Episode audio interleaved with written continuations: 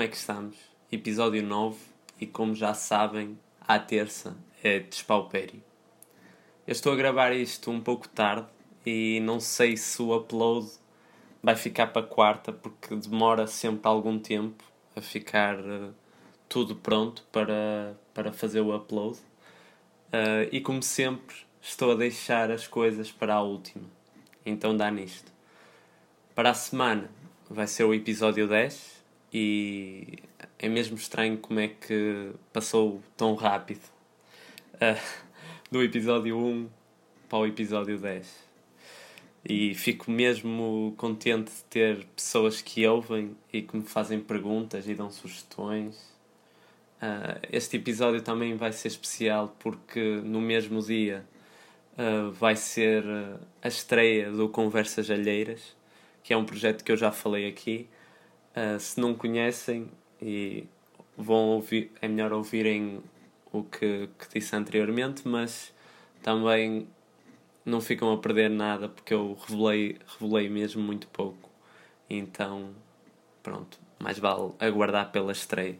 Mas recomendo sempre ouvir o, desde o episódio 1, apesar que a diferença é tanta desde o episódio 1 até agora que, que é mesmo estranho para mim ouvir o primeiro episódio e agora ouvir o, os mais recentes. Uh, obviamente que eu não sou um profissional, não é? Longe disso. Até porque eu, infelizmente, não ganho dinheiro com isto. Seria a cereja do, no topo do bolso se assim fosse. Porque o, o que eu gosto neste, neste projeto e o, a razão de que eu o faço é porque me dá gozo. E apesar de não ter um material incrível para fazer isto, uh, para já pelo menos, uh, e também mesmo o autor, portanto eu, ainda tem algumas falhas, um, ainda tenho problemas na dicção, porque ainda sou muito tipo barulhos de boca e também eu tenho um problema que eu apanho sotaques muito rápido e isso faz com que eu fale por vezes muito mal e utilize o J em vez do Z em ligação de, de palavras. Portanto, se eu falar muito rápido, em vez de dizer 2 euros, digo 2 euros. Pronto, por exemplo. Um, o que é ridículo. E é uma coisa que eu reparo e que ando a tentar melhorar porque me irrita muito. Uh, quase que parece que preciso de uma terapia de fala para isto passar. Um, o lado positivo é que, pronto, eu acho que estou a melhorar e há sempre espaço para melhorar. Estamos no nono episódio e acho que que não me apresentei muito bem no primeiro episódio, porque estava muito sem rumo e, e ainda bem, por um lado, porque assim nota-se facilmente progressos. É que, para quem não me conhece, só ficou basicamente a saber o meu nome e a saber que tenho histórias para contar. Mas a minha vida, apesar de grande parte ter este tipo de conteúdos que eu aqui conto, uh, não é só isso. Eu também faço coisas sérias. Eu estudo, eu trabalho e tento ser independente o máximo que consigo, não é? Portanto, eu estudo comunicação, uh, pago os meus estudos com o meu trabalho, também ando na praxe e estou a tirar a carta atualmente. Portanto, uh, tento fazer aqui uma gestão para ter tempo para tudo um, e também tanto de gestão de dinheiro como de tempo, claro. Uh, este hábito eu comecei a ganhar desde novo, porque comecei a trabalhar com 18 anos um, e trabalhei desde aí em muito sítio e em muita coisa diferente. Já falei aqui numa história que, que aconteceu no, num dos trabalhos que tive que penso que foi no segundo episódio, se não estou em erro. Um, mas, entretanto, tive, tive mais experiências de trabalho, obviamente, que acontece sempre alguma coisa, não é? E aconteceu recentemente uh, e ainda no local onde eu trabalho. Uh, eu trabalho numa loja de roupa jovem, uh, num shopping, onde infelizmente acontecem alguns assaltos. Um, então eu estava a trabalhar normalmente quando de repente vejo e vejo, portanto, eu olho e vejo uma, uma rapariga a tirar uma suete, um, uma suete que nós tínhamos na loja, não é? Uh, do corpo e a meter numa saca. Uh, ao ver isto, eu, eu avisei o meu supervisor, uh, claro, sem. portanto, tentei ser o, o máximo de discreto possível por rádio. Uh, e digo-lhe que tenho quase a certeza que, que estamos a ser assaltados. E digo-lhe para verificar as câmaras. E, e ele responde-me que vai puxar atrás, que é para ver se, se realmente fomos, não é? Enquanto isso, eu estive a controlar a cliente, não é? E a aguardar a resposta do, do meu supervisor. Uh, no momento que a, a cliente estava a ir embora, um, eu tento falar com o meu supervisor, que ainda estava a verificar. A cliente passa, portanto, vai para a saída e a, a, as, as antenas não tocam. Portanto, não, supostamente não haveria alarme ou qualquer coisa. Não é? Existem várias maneiras de um alarme não tocar. Muitas que se conhece e outras que, pronto, há sempre quem quem quem está a par disso Portanto, quem rouba está sempre a inventar novas maneiras de, de roubar. Por isso, elas não tocaram uh, as antenas e então eu perguntei-lhe perguntei-lhe se, se, realmente tinha, tínhamos sido assaltados e ele confirma-me, ele diz-me que sim. Então eu segui, uh, portanto vi onde é que a cliente foi, tinha entrado numa loja. Então mal ele me confirma, o supervisor me confirma, eu vou a correr, não para a cliente, mas para a loja, tentar avisar o segurança. Uh, o segurança diz que o melhor a fazer é ir para a saída da loja, que só havia uma por causa disso do Covid. Um, então o meu supervisor vai para cima, para a saída, e eu vou para, para dentro de loja. Vou, vou verificar o, o sítio para ver uh, que tipo de peça é que era também uh, sabia mais do que uma peça que pudesse ter sido mexida, mas parecia tudo direitinho, parecia que não havia nada mexido. Então, o que, é que, o que é que eu fiz? O que é que eu pensei neste caso? Um, estranho, é melhor se calhar verificar as câmaras também, fazer o double check. Entretanto, quando eu estou a fazer esse pensamento, chega um, um, um segurança do shopping, até me estava a faltar o um nome. Estava-me a tentar lembrar do nome do colega, só que não, não me vou lembrar. Também é irrelevante para a história. Então eu explico-lhe a situação toda, mas digo-lhe, digo-lhe mesmo. Uh, eu, só que eu não estou aqui a ver uh, nada que esteja mexido. Eu vou verificar, vou pedir ao meu supervisor para, para fazer double check das câmaras. Eu, quando entro uh, para ver as câmaras, a imagem está parada exatamente no mesmo campo de visão que, que, eu, que eu tive não é? naquele momento, portanto, onde, onde foi o assalto. Uh, o problema foi que eu puxei um pouco mais atrás desde o início e reparei que a cliente tinha entrado na loja com a suéte vestida, portanto, a suéte era da cliente. Nós tínhamos a suéte em loja à venda, mas a suéte era da cliente. Ela simplesmente antes estava a mexer numas que eram muito parecidas.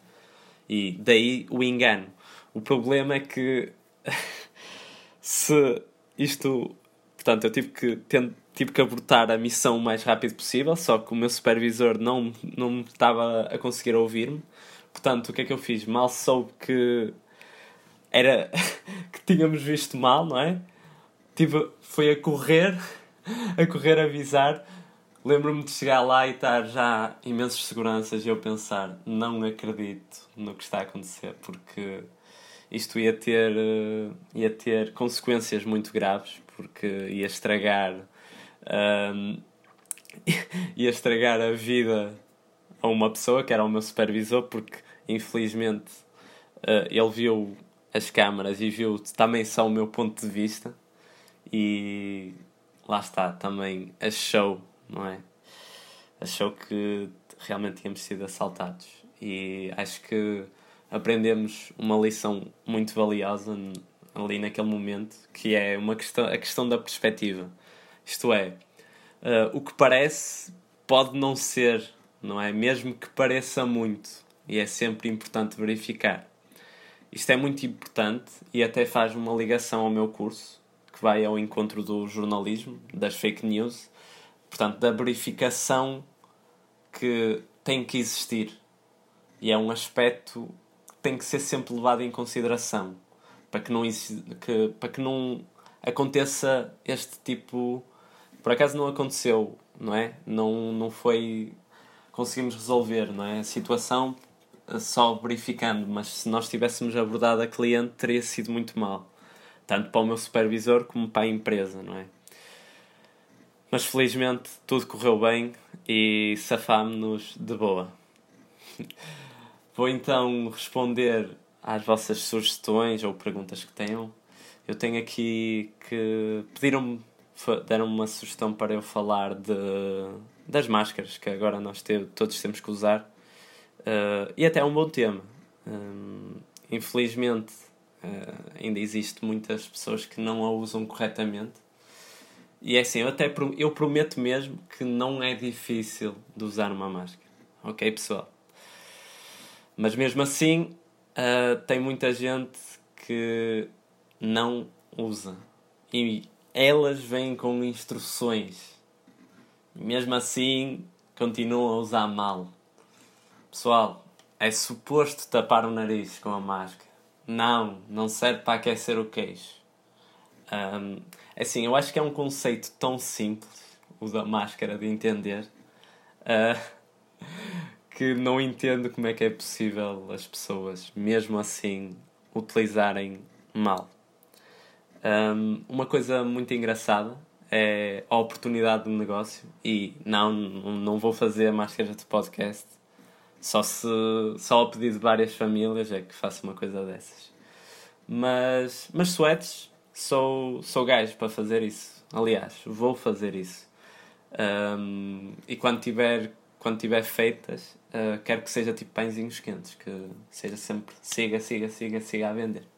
Uh, mas regressando ao Covid, um, que parece que prolongou a estadia por cá. Um, as empresas decidiram fazer os seus designs também, uh, o que é uma, uma adaptação ótima e bem pensada para ter negócio, não é?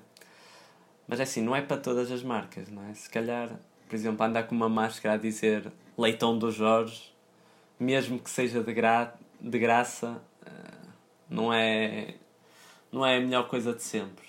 Digo eu. Uh, para efeitos humorísticos, até pode resultar. Uh, ou melhor, isto é até uma boa ideia. Assim, não me roubem porque, porque isto está a ser gravado, por isso, pronto. Uh, bem, uh, para recomendação, um, Vou dizer para verem o filme Cidade de Deus. É um filme muito bom mesmo e eu escolhi porque ontem aconteceu uma, coisa muito curiosa. Um gajo mesmo parecido com o Zé Pequeno, que é uma personagem do filme, veio ter comigo, claramente sobre efeitos de estupefacientes. Claramente drogado um, até ele próprio o disse, um, e, e nem me pediu dinheiro, nem nada, nem nada que se pareça. Uh, ele só me contou a história de amor não correspondido dele. Uh, ele tinha umas rosas com enroladas em papel. As rosas estavam embrulhadas em papel com poemas que ele tinha escrito. Eu achei um toque de mestre. Uh, é muito bem pensado, sim senhor, por acaso, é um bom toque. Um, para encerrar o episódio, fiquem com a música Gory do, do 6 ix um, Ele tem sempre nomes estranhos para, para as músicas e eu tenho quase sempre dificuldade em dizer o nome. Uh, eu acho que é Gary, é, eu acho que é isso. Assim, é aquele gajo de cabelo arco-íris, uh, não é o melhor artista de sempre, mas até tem músicas fixe. E também teve recentemente muito bem ao meter um rato no videoclipe, um emoji de rato.